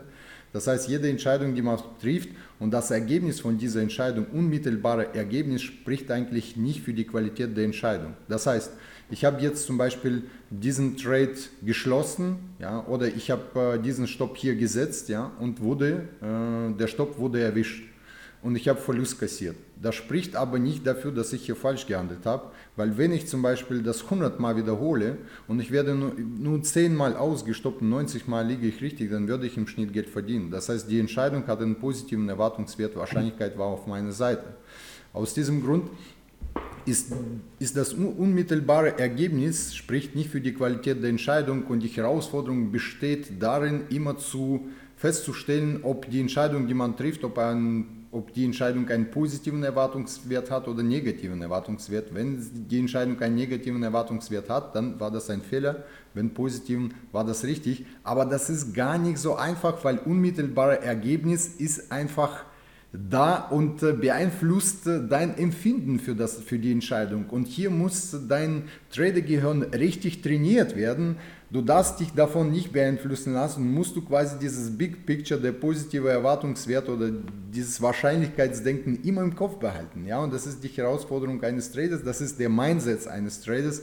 Und das ist jetzt für uns ähm, zum Beispiel, wenn wir normalsterbliche Menschen sind, die gewohnt sind, falls jetzt vom Konto 2000 weggeht, dann kommt nach Hause im Gegenzug ein Coach, ja, und hier geht es vom Konto 2000 Dollar Verlust, ja, und im Gegenzug kommt ja nichts außer Frust, aber du weißt genau, dass das Geld gut investiert war, weil die Entscheidung hat einen positiven Erwartungswert, ja, und das ist das, was jetzt das Trading so herausfordernd macht. Und ähm, vielleicht für viele auch eine Herausforderung, dann richtige Einstellung zum Geld zu, äh, die ähm, wie soll ich sagen, die ähm, auch Herausforderung, die richtige Einstellung zum Geld oder zum Trading gewinnen zu entwickeln oder zum dem Geld, was auf einem Konto liegt. Ja. Also das ist jetzt äh, auch eine der Herausforderungen, wo man an sich selbst arbeiten muss und das richtige Mindset zu entwickeln. Ich habe die Erfahrung gemacht, dass Unternehmen, die das Risikospiel kennen, dass es keine Rendite gibt ohne Risiko und dass das Risikomanagement auch ein wichtiges Teil des Unternehmenstums ist, ja, dass die auch ein besserer Trader sind, also weil die auch von vornherein das richtige Einstellung zum Risiko haben, ja und richtige Einstellung zum Geld. Also die sind auch gewohnt, Geld zu investieren in irgendwelche Projekte, die vielleicht mal nicht klappen, aber wenn die in zehn Projekte investieren, drei klappen nicht, sieben klappen, dann ist das zwar auch gut oder vielleicht mal sieben klappen, nicht drei klappen, aber die machen dann gleich mal äh, mal, mal 100, ja, also was ein Ergebnis angeht und äh, gleichen die Verluste aus den sieben nicht geklappten Ideen äh, wert. Ja. Und das ist jetzt halt äh, das, was auch ähm, ein angehender Trader auf seinem Traderweg einfach durchmachen muss. Der muss dieses Mindset entwickeln. Und äh, hier an der Stelle auch eine Frage. Du hast die Bücher gelesen von Michael und äh, Michael, denke ich mal, kennt jeder sozusagen, der ist, was mit Trading zu tun hat. Ich glaube, sein Buch ist ja meistverkaufte. Und äh, du hast jetzt seine Bücher durchgelesen. Hast du aber darüber hinaus noch in deine Ausbildung investiert, also in das Wissen über das Trading investiert, Geld in die Hand genommen, Seminare, Coachings? Ähm, ja, auf jeden Fall. Ähm ich habe auch schon immer ähm, ja, eine gute Affinität zu Büchern gehabt und ähm, habe mir im Laufe der Zeit auch ein paar Dutzende ähm, Trading-Bücher angeschafft. Ähm, es waren doch einige gewesen, die ich halt eben durchgearbeitet habe. Und also Bücher sind für mich, ähm, ich sag mal, zum Lernen das ähm, ja, bestmöglichste Medium. Ja, wenn mich ein Thema interessiert, dann schaue ich mir, ja, gucke ich mir halt eben an, was es dazu für Bücher gibt und wähle halt eben das mit der besten Qualität. Ja, das, was am besten eben zu mir passt. Und ähm, ich habe auch mittlerweile einige der Bücher verschenkt, die ich halt eben nicht mehr brauche oder von denen ich halt eben heute auch sage, okay, die bringen mir jetzt halt wirklich äh, Mehrwert weiter, ähm, weil du kennst das mit Sicherheit auch, ähm, man wächst ja, man verändert sich, man, man wird halt eben in den einzelnen Bereichen fitter, reifer oder man verlässt irgendeinen Weg, um einen anderen Weg zu gehen. Und ähm, deswegen hat das Ganze eben auch, ich sag mal, zu einem Schrumpfen der, ähm, der Bücher sozusagen geführt, aber ähm, für mich gehört schon immer ähm, das Lernen mit Büchern und mit dem Traders Magazin. Das war für mich auch von Anfang an ein ständiger Begleiter. Ja, ich habe da jedes Magazin ähm, ja, angeschafft, ähm, habe alle Artikel gelesen und habe halt mir bei jedem Artikel auch Gedanken gemacht, was kann ich daraus für mein Trading halt eben auch ähm, umsetzen. Ja, selbst wenn das eine komplett andere Trading-Strategie war, vielleicht auf dem Tageschart oder auf dem Wochenchart oder von einem Investor, habe ich mir trotzdem Gedanken gemacht, was kann ich daraus lernen, was kann ich daraus mitnehmen. Ja, und so ist dann halt eben ein Notizbuch entstanden äh, oder eine Ansammlung von, von Blättern, ja, ähm, weil ich halt unheimlich viel mit äh, Papier auch eben gearbeitet habe und auch immer noch arbeite, ähm, wo ich halt eben Wissen gesammelt habe. Weisheiten, Wissen, Fehler, die man nicht machen sollte und ja eben all das, was eben zum Lernen halt dazugehört, an, an Fachwissen, an Know-how, an Tiefe. Und für mich war immer ähm, die Ausbildung im Trading, ähm, ja, war ein Thema, das, um das ich mich immer selber gekümmert habe. Ja, mir war immer klar, ich muss da unheimlich viel Zeit reinstecken, ja, auch ein bisschen Geld in die Hand nehmen. Und deswegen, wie gesagt, Bücher, Zeitschriften und ähm, ja, vor allen Dingen Webinare. Ich habe sehr, sehr viele Webinare mir angeschaut, sehr viele ähm, YouTube-Videos und ähm, klar, das erfordert unheimlich viel Zeit, das ist klar, aber in meinen Augen ähm, ist alle investierte Zeit in Ausbildung wirklich eine gewonnene Zeit. Also da ist keine Stunde verloren und ähm, von der Seite her gesehen habe ich, ich denke mal, ähm, die meisten ähm, Bereiche ähm, abgedeckt. Ich habe Abendveranstaltungen besucht. Ich war auf der World of Trading ähm, auch schon gewesen, bevor ich zum ersten Mal dort ähm, eigene Seminare gehalten habe. Ich kenne es also noch von früher, ja, als Besucher, ja, der halt eben hingegangen ist, um sich von den Brokern die Prospekte abzugreifen, ja. Und ich war halt eben einer derjenigen, die halt eben mit zwei Taschen wieder rausgegangen sind, weil ich mir alles mitgenommen habe, was ich an Informationen bekommen konnte. Ja, und ähm, das nächste war halt dann noch das Thema Foren, ja, ähm, dass ich halt über Foren mir unheimlich viel Informationen gesucht habe. Und ähm, ja, das war für mich halt eben, ich sag mal, doch relativ ähm, ja, umfassend oder relativ ähm, vielschichtig, wie ich meine Informationen halt eben bekommen habe. Und ein ganz wichtiger Punkt war für mich halt eben auch der, der Austausch mit Trading-Kollegen, mit Freunden, die sich selber mit dem Thema beschäftigen und ähm, auch das gemeinsame Suchen, Forschen, was nachgucken, was ausprobieren, ja, das war für mich immer ähm, ein ganz wichtiger Teil meiner Ausbildung. Mhm. Okay, ähm, interessant. Ähm, du hast dir quasi alles selber erarbeitet aus ähm, frei zur Verfügung stehenden Medien, beziehungsweise Bücher ist ja nicht frei zur Verfügung, sondern mhm. dafür muss man bezahlen, Webinare auch teilweise, Seminare auch. Ähm, wie hast du den praktischen Teil abgedeckt, weil Bücher, Seminare, Webinare, wissen wir, in den meisten Fällen ist das äh, Theorie. Ähm, wie hast du diesen praktischen, den praktischen Teil, weil wir wissen alle, Theorie ohne praktische Anwendung bleibt nur Theorie, das wird nie zur Erfahrung und Erfahrung das, was uns ausmacht. Und äh, Praxis plus äh, Theorie, das ist jetzt der Schlüssel zum Erfolg. Und wie hast du den zweiten Teil abgedeckt? Also gut, ähm, wenn es um das Erlernen von, ich sag mal, Fähigkeiten ähm, geht oder von, von Strategien, von, vom Ausprobieren von Ideen, ja, greife ich immer auf Demokonten zurück. Ja, und ähm, probiere halt eben ähm, das, was ich halt eben ähm, an Ideen im Kopf habe, ja, äh, probiere ich halt aus und teste es auch.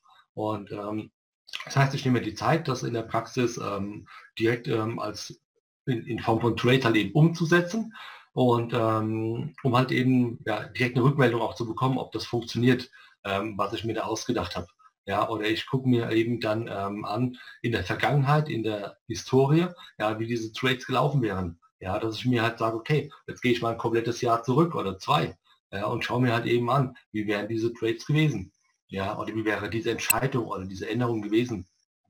Ich selber betreibe ähm, jetzt kein ähm, Backtesting im großen Stile. Ich habe schon ähm, mit dem Ninja Trader das eine oder andere Mal ähm, Backtesting halt eben auch betrieben, ja, um einfach so grundlegende ähm, Entscheidungen halt eben ähm, halt eben, ja, ich sag mal, zu analysieren, um zu gucken, wo ich ähm, Möglichkeiten habe, ähm, mein Trading zu verbessern oder wie sich halt eben ähm, meine ähm, durchschnittlichen Kennzahlen verändern, jetzt von einem Markt auf den anderen. Solche Sachen zum Beispiel. Aber in der Regel bedeutet für mich ähm, in die Praxis gehen, ja, das Ganze eben über ein Demokonto auszutesten, beziehungsweise über ein reales Konto auszutesten.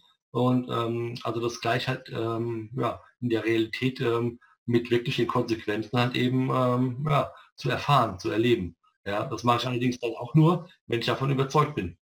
Ja, wenn ich also relativ sicher bin, ja, das Ganze hat jetzt mein Trading, ähm, was weiß ich, gehen wir mal von einem neuen Setup oder so aus, ja, ähm, oder von einem, es könnte ja auch ein Trailing sein, ja, was ich zum Beispiel ähm, verändert habe über, gehen wir mal von, von irgendeinem Indikator aus, den ich dazu verwenden könnte, wie dem Parabolic SAR, Supertrend oder was auch immer ich früher mal verwendet habe, was ich jetzt heute nicht mehr verwende. Ja, und dann habe ich aber diese, dieses, ähm, ähm, dieses Tool sozusagen in meinem Live-Trading halt verwendet, beziehungsweise ich habe es beobachtet, wie es sich ähm, verhalten würde, ja, gegenüber dem, wie ich normalerweise handle. Also ich vergleiche dann eben diese beiden ähm, ähm, Möglichkeiten halt eben. Ja, also die, die, mögliche Optimierung und das, wie ich bisher arbeite und ähm, gucke mir halt eben raus, ob es mir halt einen Vorteil bringt. Du hast einen wichtigen also Punkt angesprochen. Du hast wichtigen Punkt angesprochen und zwar, wenn man jetzt eine neue Strategie erlernen möchte, sollte man das unbedingt als allererst auf dem Demo testen, bevor man ja. anfängt mit echtem Geld zu handeln, weil wir erleben auch immer wieder, dass die Leute auch gleich beginnen mit echtem Geld zu handeln, ohne sich erstmal Prozesse verinnerlicht zu haben, ohne den Trading-Ansatz auch verstanden zu haben. Auch die Order-Eingabe meistens äh, ist falsch, weil man jetzt diese Prozesse noch nicht ähm, im Fleisch und Blut, äh, ähm, dass die noch nicht im Fleisch und Blut übergegangen sind. Und das kann man alles vermeiden, wenn man mit Demokonto anfängt zu traden, weil alle Fälle, die anfallen auf dem Demokonto, die kosten kein Geld. Und alle Fälle, die auf dem Echtgeldkonto anfallen und bei Futures Trading zum Beispiel, sind das schon äh, merk äh, merkbare oder schon große äh, Summen, dann äh, kostet das natürlich, ähm, ja, dann ist das natürlich Schmerz und kostet viel Geld, muss nicht sein, also wenn man das mit dem Konto anfängt. Deswegen kann ich auch das bestätigen, dass man immer, wenn man irgendwas Neues erlernt oder Neues austesten möchte, sollte man das immer erstmal auf dem Demokonto machen Je, nachdem, je nach Trading-Ansatz, bei bestimmten Trading-Ansätzen kann man das auf die History nach hinten jetzt schwer testen. Bei unserem Trading-Ansatz kann man das relativ äh, leicht tun.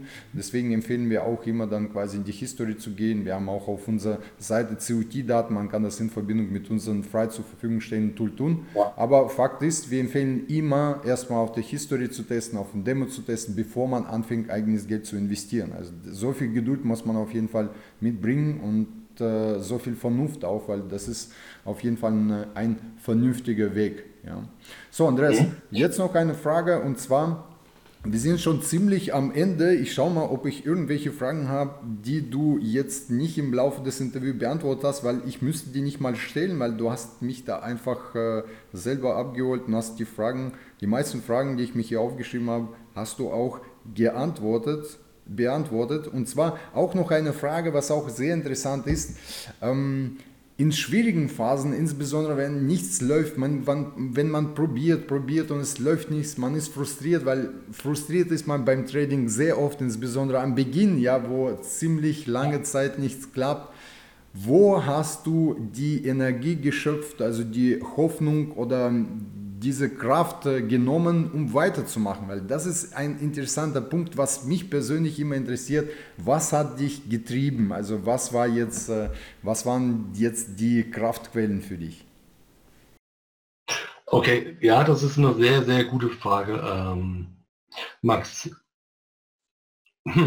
Ich versuche gerade einen Weg zu finden, die Frage zu beantworten, ähm, weil ähm, es ist unheimlich schwer, das in Worte zu packen.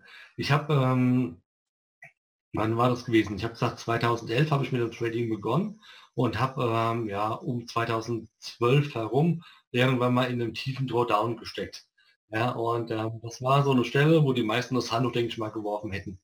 Ja, also sagen, okay, Trading, ja, dumm gelaufen oder ich bin dazu nicht fähig oder ich krieg's nicht auf die Reihe oder der Markt ist doof oder alle anderen sind doof, ja, und ich schmeiße es hin.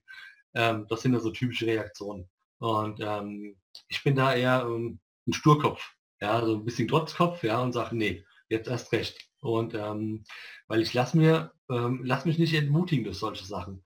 Das, ähm, da habe ich irgendwo ähm, vielleicht eine falsche Verschaltung oder eine falsche Verdrahtung, ja, ähm, also falsche Anführungszeichen, ja, dass ich nicht unbedingt gleich aufgebe, wenn was nicht so läuft, wie es laufen soll.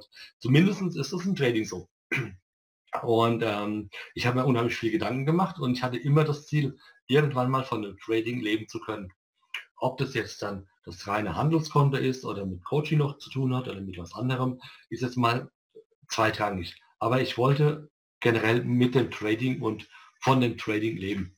Und deswegen war ein Aufgeben ähm, erstmal ähm, keine Option. Das war ähm, die, diese Wahlmöglichkeit, die gab es gar nicht. Ja, und ähm, selbst dann, ähm, als ich mal mit dem Konto ziemlich stark an die Wand gefahren bin, also es war jetzt kein voller Crash, aber wirklich eine sehr ähm, empfindliche Geschichte, ein sehr großer Drawdown für meine Verhältnisse. Ja, ähm, habe ich zwar erstmal hingeschmissen für den Tag, ja, für die Woche, ja, und wollte erstmal Abstand gewinnen und wollte mir Zeit, äh, ja, die Zeit nehmen, herauszufinden, warum das nicht so läuft, wie ich geplant habe. Ja, und ähm, das ist, da habe ich mir halt eben Gedanken gemacht, okay, ich habe es mal so als eine Art von Prüfung gesehen. Habe mir gesagt, okay, Andreas, wenn du nicht in der Lage bist, mit solchen Rückschlägen fertig zu werden, dann verdienst du es auch nicht. Ja, und solche Rückschläge sind normal und gehören einfach mit dazu. Und ich weiß halt ähm, von, von Grund auf, dass bevor man ein neues Level erreicht, eine neue Ebene, dass es erstmal härter wird. Ja, dass man erstmal einen Nackenschlag bekommt oder dass es erst nochmal richtig brutal wird. Und ähm, zumindest in meinem Leben ist es oft so gelaufen, ja, ähm, wenn es um solche Themen ging.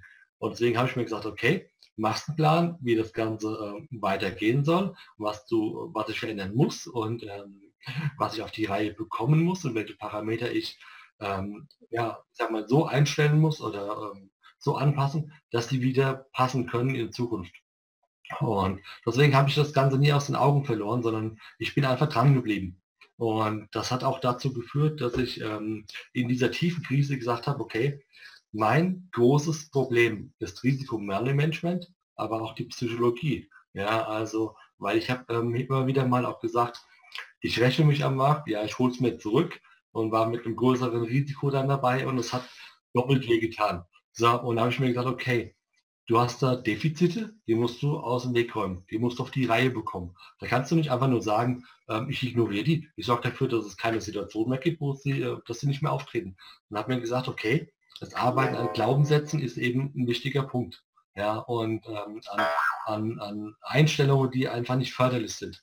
Und das war so der Beginn der, ähm, der, der APS-Entwicklung. Ja, ähm, ich habe also alle Aufzeichnungen, die ich hatte über Risikomanagement, die habe ich zusammengetragen und habe mir halt eben überlegt, wie bekomme ich jetzt all das in, ähm, in eine sinnvolle Struktur und habe angefangen in Excel halt eben ein Tool zu basteln. Und natürlich ist das ähm, noch weit entfernt äh, gewesen von dem, was ich heute halt eben mache, aber das war der Vorläufer.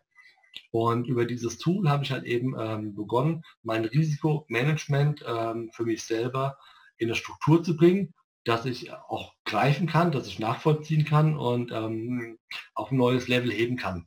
Und das war für mich schon mal der Beginn ähm, dieses Wechsels aus diesem Tief heraus. Ja, und dem bin ich halt eben treu geblieben und ähm, ich habe mir gesagt, ich will das beste Risikomanagement der Welt entwickeln, das es gibt. Ja, ähm, messbar an, also verglichen mit allem anderen. Und ich habe mich allerdings nicht an anderen gemessen, sondern ich habe mir von all dem Wissen, was ich hatte und alles, was ich an Informationen über Risiko und äh, ähnlichen Themen, verwandten Themen halt finden konnte, habe ich für mich neu zusammengestellt. Also ich habe mir Prinzipien vorgenommen und ähm, habe diese Prinzipien auf Sinnhaftigkeit, auf, ähm, auf Richtigkeit ähm, sozusagen überprüft. Und wenn mir ein Prinzip ja, was ich in einem Satz beschreiben kann, als richtig erschien, dann habe ich das ähm, auf ein separates Blatt geschrieben, in eine separate Sammlung und so habe ich dann Prinzipien gesammelt. Und ähm, wie also zum Beispiel dann ähm, einzelne Dinge auch zueinander ähm, harmonieren, ja, wie die zusammen äh, spielen. Auch solche Sachen habe ich mir aufgeschrieben. So, und jetzt hatte ich dann irgendwann mal eine große Sammlung an ähm, Risiko-Grundsätzen ähm, und ähm, oder an, an, Prinzipien, an Trading-Prinzipien. Und ähm, die habe ich dann begonnen in Excel, wie gesagt, umzubilden oder abzubilden, umzusetzen und habe halt gemerkt, okay, ich habe ein Problem. Die Hälfte dieser Probleme oder dieser, dieser Anforderungen lässt sich mit Excel in einem Tool abbilden. Ja, durch, durch Struktur, durch, durch Basteln von, von Formeln, was auch immer. Nur die andere Hälfte bleiben reine Prinzipien, wie eine Art von ähm, Merkbuch oder eine Art von Merksätzen oder was auch immer. Ja? Und ähm, dann habe ich halt gesagt, okay, ich muss das wirklich trennen. Das eine kann ich in Excel abbilden, das kann mir dann direkt helfen beim Trading, die Trading-Entscheidung zu treffen. Und das andere ist mein äh, persönliches Bedienungs, ähm, meine persönliche Bedienungsanleitung, mein Manual, ja, mein, mein Grundlagenwerk. Ja, und daraus ist dann ähm, die Idee mit dem taktischen Agieren halt eben auch entstanden über die Zeit hinweg. Ja, diese mal, Weisheiten, Börsenregeln, diese, diese Ideen, die es halt eben gilt umzusetzen im täglichen Trading. Ja, und das halt in Kombination mit meinem Excel-Tool. Ja, und diese ganze Arbeit daran, die hat mich äh, persönlich halt eben ähm, ja, immer bei der Stange gehalten und ähm, ich habe da nie aufgegeben und weil ich das von Grund auf neu entwickelt habe, ohne mich ähm, nach anderen äh, Systemen umzuschauen, wie die es denn machen, ähm, habe es auch ähm, nach meiner Meinung auch hinbekommen, das bestmöglichste, performanteste Risikomanagementsystem für Trader halt eben zu entwickeln. Das ist die APS. Es gibt nichts, ähm, was mehr Performance und mehr Power hat. Das ist unmöglich, weil ab dann, wenn die Parameter, ähm, ich sag mal, ähm, höher geschraubt werden als meine, wird das System unstabil. Und ähm, diese Unstabilität zu vermeiden, das war für mich ein wichtiger Punkt. Also ich habe dann ausgelotet, wo fängt das ganze System an, wieder abzubrechen oder ähm, so unstabil zu werden, dass es in der Praxis nicht tauglich ist.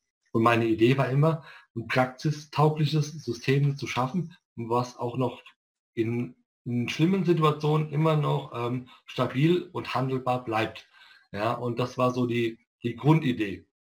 Und deswegen habe ich, wie gesagt, diese APS äh, mit dieser Grundidee entwickelt und ich kann jedem nur sagen, ähm, der mit dem Trading beginnt, ähm, glaub an dich.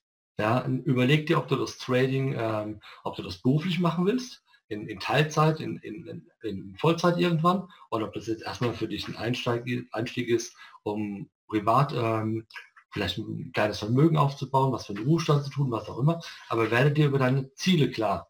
Was willst du damit erreichen?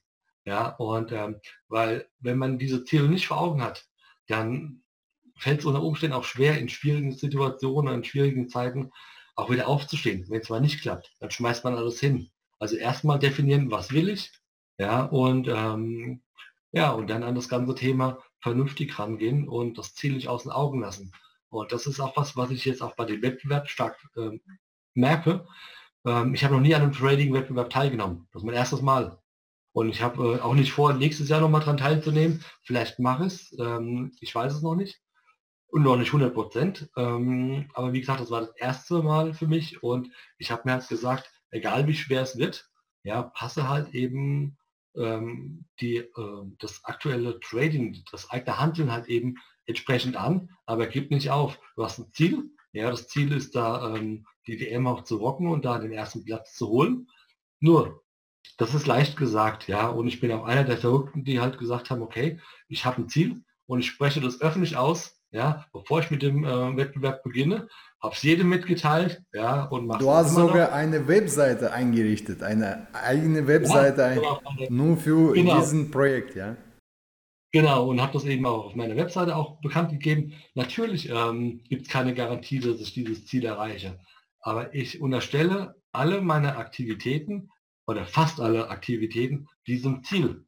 Ja, und wenn ich es nicht erreiche, dann erreiche ich es äh, nicht mit, ähm, oder ich erreiche es dann nicht, aber stehe immer noch aufrecht da. Ich schaue mir die Augen und sage, okay, ich habe alles gegeben, habe es versucht, bin daran gescheitert und habe vielleicht ein gutes Ergebnis abgeliefert, aber es hat nicht gereicht. Aber ich habe trotzdem mein Bestes gegeben, zu dem ich in der Lage war. Und ähm, das ist so eine Selbstverpflichtung. Ob das jetzt gut ist oder schlecht, ich tue es einfach. Ja, und ähm, man muss einfach sehen, ähm, wie sieht es am Ende denn aus. Und für mich ist es immer noch sehr spannend. Ja, weil ich einfach nicht weiß, wo stehe ich am Ende. Ja, nee, dafür, ja. dafür verdienst du vollen Respekt, dass du so transparent bist, äh, dass du jetzt auch die Verpflichtung öffentlich eingegangen bist und hast gesagt, hier, das ist mein Ziel, ich stehe zu dem Ergebnis, egal wie es ausfällt. Also das ist auf jeden Fall ähm, sehr... Ähm, also wie soll, wie soll ich sagen, also mir fehlt kein richtiges Wort ein, außer zu sagen Respekt dafür. Also das ist auch, denke ich mal, der richtige Weg eines Gewinnertypes. Und äh, aus diesem Grund wünsche ich dir viel, viel Erfolg. Ich bin ja selber, äh, teile selber, ähm, oder beziehungsweise bin ja selber im, beim Wettbewerb dabei, jetzt bei Derivate Division, bin auch äh, zurzeit auf Platz 4. Das ist mein zweiter Wettbewerb. Beim ersten habe ich dritten Platz gemacht. Jetzt aktuell Platz 4. Das läuft ja noch. Vielleicht wird sich das noch ändern. Aber Faktum ist, ich kann das, was du sagst, nachvollziehen. Ja, es ist schwierig. Für mich war das erste Mal auch schwierig, vor allem emotionell. Aber das ist wie beim erst, ersten Kind. Ja, also das erste Kind, wenn das erste Kind kommt, da bist du aufgeregt, da denkst du alles Mögliche. Ja, und äh, möchtest du möglichst äh, alles richtig machen und vielleicht verhastelst du dich da auch bei bestimmten Themen zu sehr. Und beim zweiten Kind bist du entspannter, ja, weil du weißt, wie es abläuft, ja, du weißt, worauf du achten sollst, du weißt, dass du einfach deinen Verpflichtungen nachkommen musst, dein Ding abliefern sollst und dass du das Ergebnis sowieso nicht beeinflussen kannst, ja. Also du kannst es in dem beeinflussen, indem du dich an deine Strategie hältst, ja, und keine Fehler machst und motiviert bleibst. Also das kannst du beeinflussen und äh, das stimmt auf jeden Fall. Und da sehe ich auch, das stimmt auch bei dir. Ja, nicht umsonst hast du das auch öffentlich gemacht. Jetzt muss das bei dir stimmen, weil jetzt schauen dir alle zu. Und äh, ich wünsche dir auf jeden Fall ähm, viel, viel Erfolg, dass du das auch äh, schaffst, dein Ziel erreicht. Aber in meinen Augen bist du schon der Gewinner, wenn du das abgeschlossen hast, ja, und egal was für Ergebnis da ist, so wie du das Thema angegangen bist, dafür Hut ab und äh, vollen Respekt. Andreas, jetzt noch die letzte Frage, weil wir gehen auch, ähm, was die Zeit angeht, schon langsam zu Ende. Die letzte Frage ist, was sind jetzt deine Ziele für dieses Jahr? Weil wir stehen ziemlich am Beginn jetzt neben der, des Wettbewerbs, weil das haben wir schon besprochen. Was sind jetzt deine Ziele im Trading?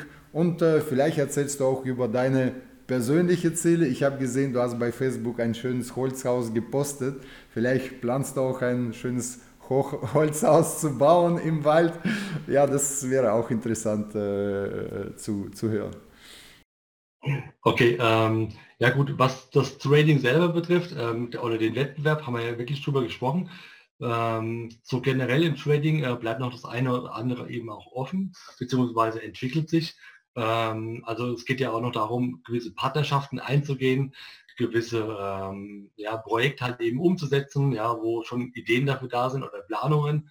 Und mit Sicherheit ähm, wirst du bzw. andere auch noch das eine oder andere auch dieses Jahr über meine Facebook-Seite zum Beispiel oder meine Webseite halt eben darüber ähm, sehen. Ähm, es gibt Dinge, die, über die kann ich noch nicht sprechen, weil sie noch nicht ähm, vollends ausgereift oh, sind. Da, du, du machst es spannend.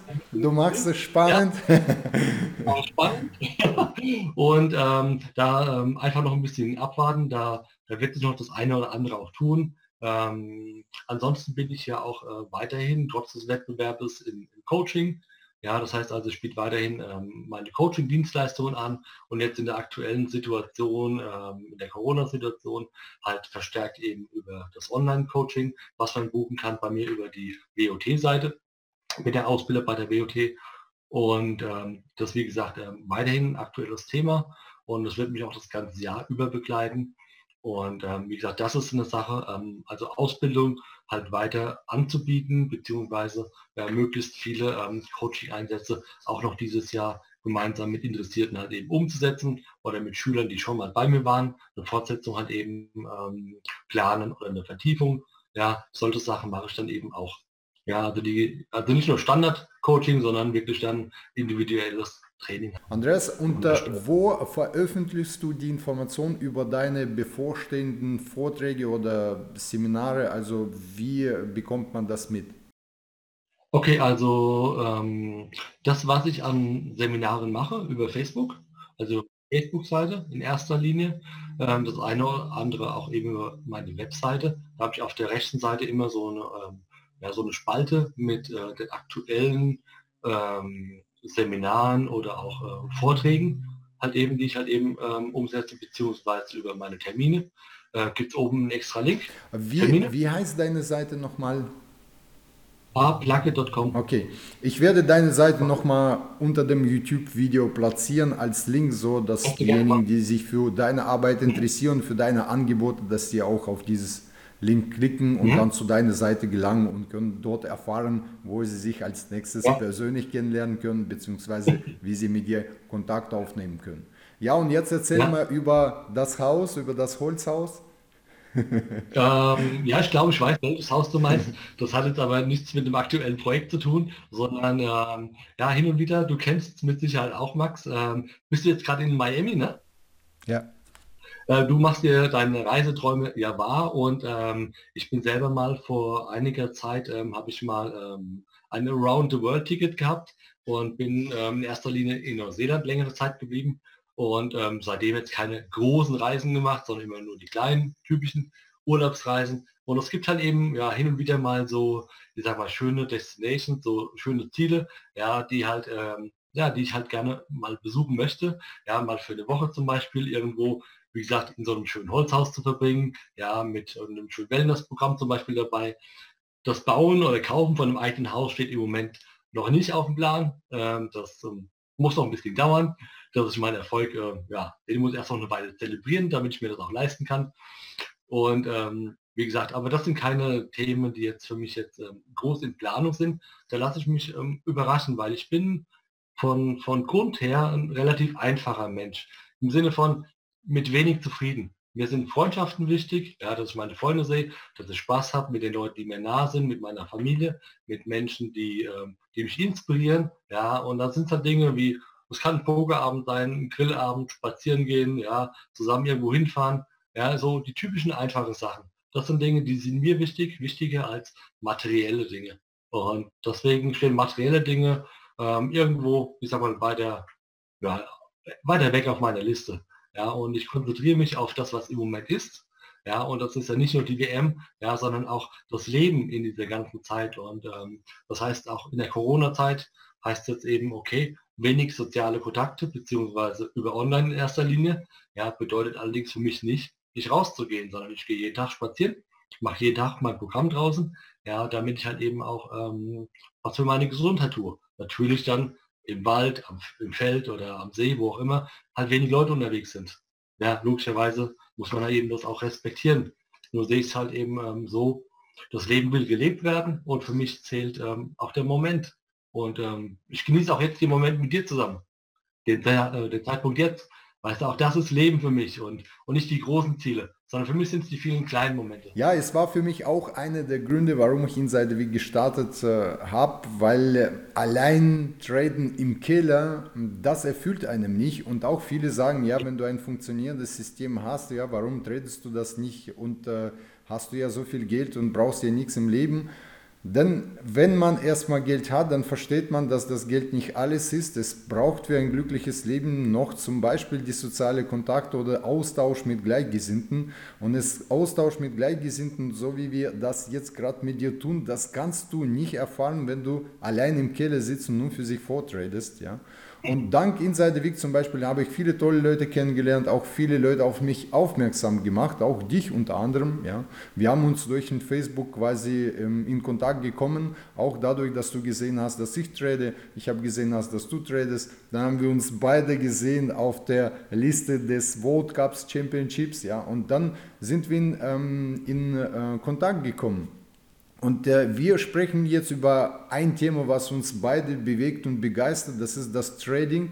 Ansonsten hat man ja wenig Leute, mit denen man darüber spricht, Familienangehörige sowieso nicht, Freunde mit hoher Wahrscheinlichkeit nicht, Nachbar auch nicht. Also das heißt, man muss Gleichgesinnten suchen und er ist vielleicht irgendwo im Norden, du bist im Süden, aber dank Internet trifft man die Leute und Eins muss man aber tun, man muss rausgehen aus seinem Trader-Killer. Ja? Man muss in die Öffentlichkeit gehen und dann wird man das alles erfahren. Man wird auch dafür geschätzt für seine Arbeit. In insiderweek.de bekomme ich viel positives Feedback für unser Service, dass wir ein gutes Service gemacht haben, dass wir das professionell machen und das erfüllt mich auch. Also es sind jetzt nicht nur die quantitative Dinge, die erfüllen, sondern auch die einfachen Dinge wie zum Beispiel Anerkennung oder Austausch mit Gleichgesinnten, also soziale Kontakte und auch gewisse Freiheit, was Trading gibt. In meinem Fall zum Beispiel, ich nutze das aktiv aus. Du hast ja bereits schon angesprochen, ich reise sehr viel. Also ich bin im Jahr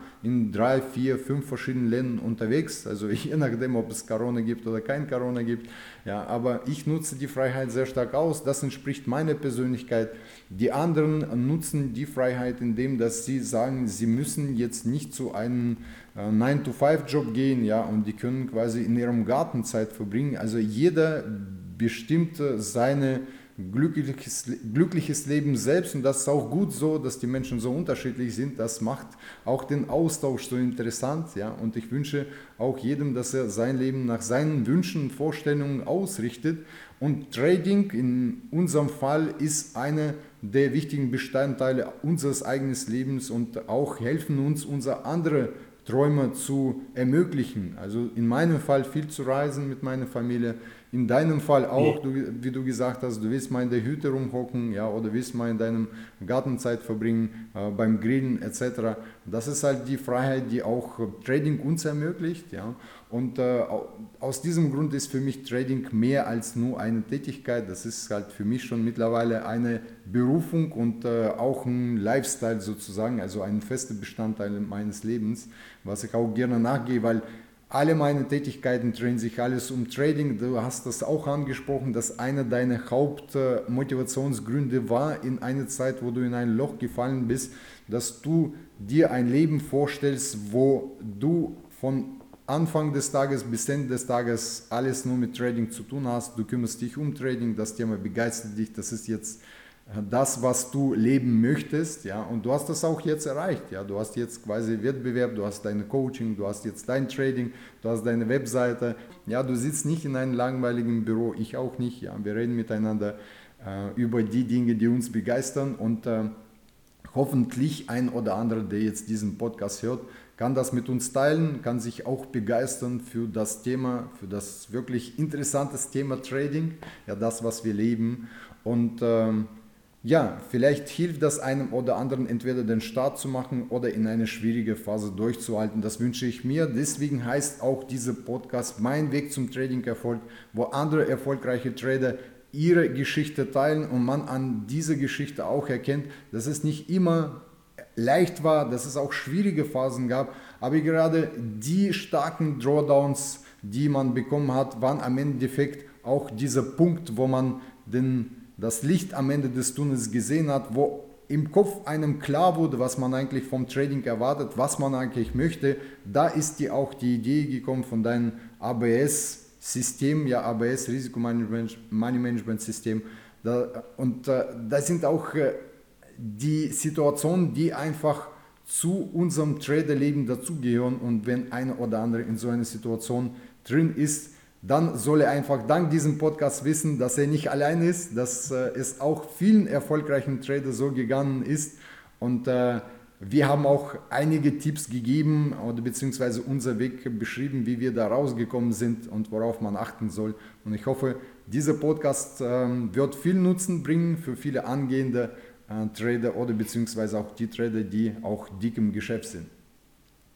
So, Andreas, vielen Dank für deine Teilnahme. Hat mir sehr viel Spaß gemacht. Wir bleiben im Kontakt. Vielleicht ergibt sich in Zukunft irgendwelche Überschneidungen. Ja, ich würde mich darauf freuen.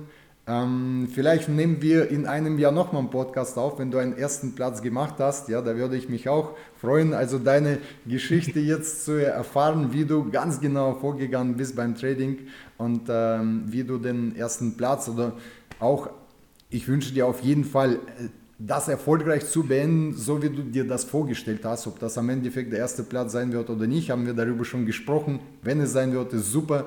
Wenn nicht, hast du auf jeden Fall alle deine Commitments oder deine Versprechen, die du dir gegenüber gegeben hast, die hast du dann am Ende des Jahres erfüllt. Und da würde ich auch mich für dich freuen.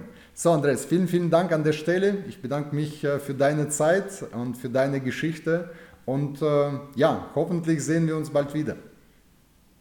Also gerne, Max. Auf jeden Fall danke dir auch für deine Zeit und auch, dass ich hier heute dabei sein durfte. Hat mir, wie gesagt, viel Spaß gemacht und mit Sicherheit ähm, ja, werden wir noch das eine oder andere Projekt zusammen machen. Super. Bin ich also sehr, sehr hoffnungsvoll. Perfekt. Andreas, in diesem Sinne, bis zum nächsten Mal.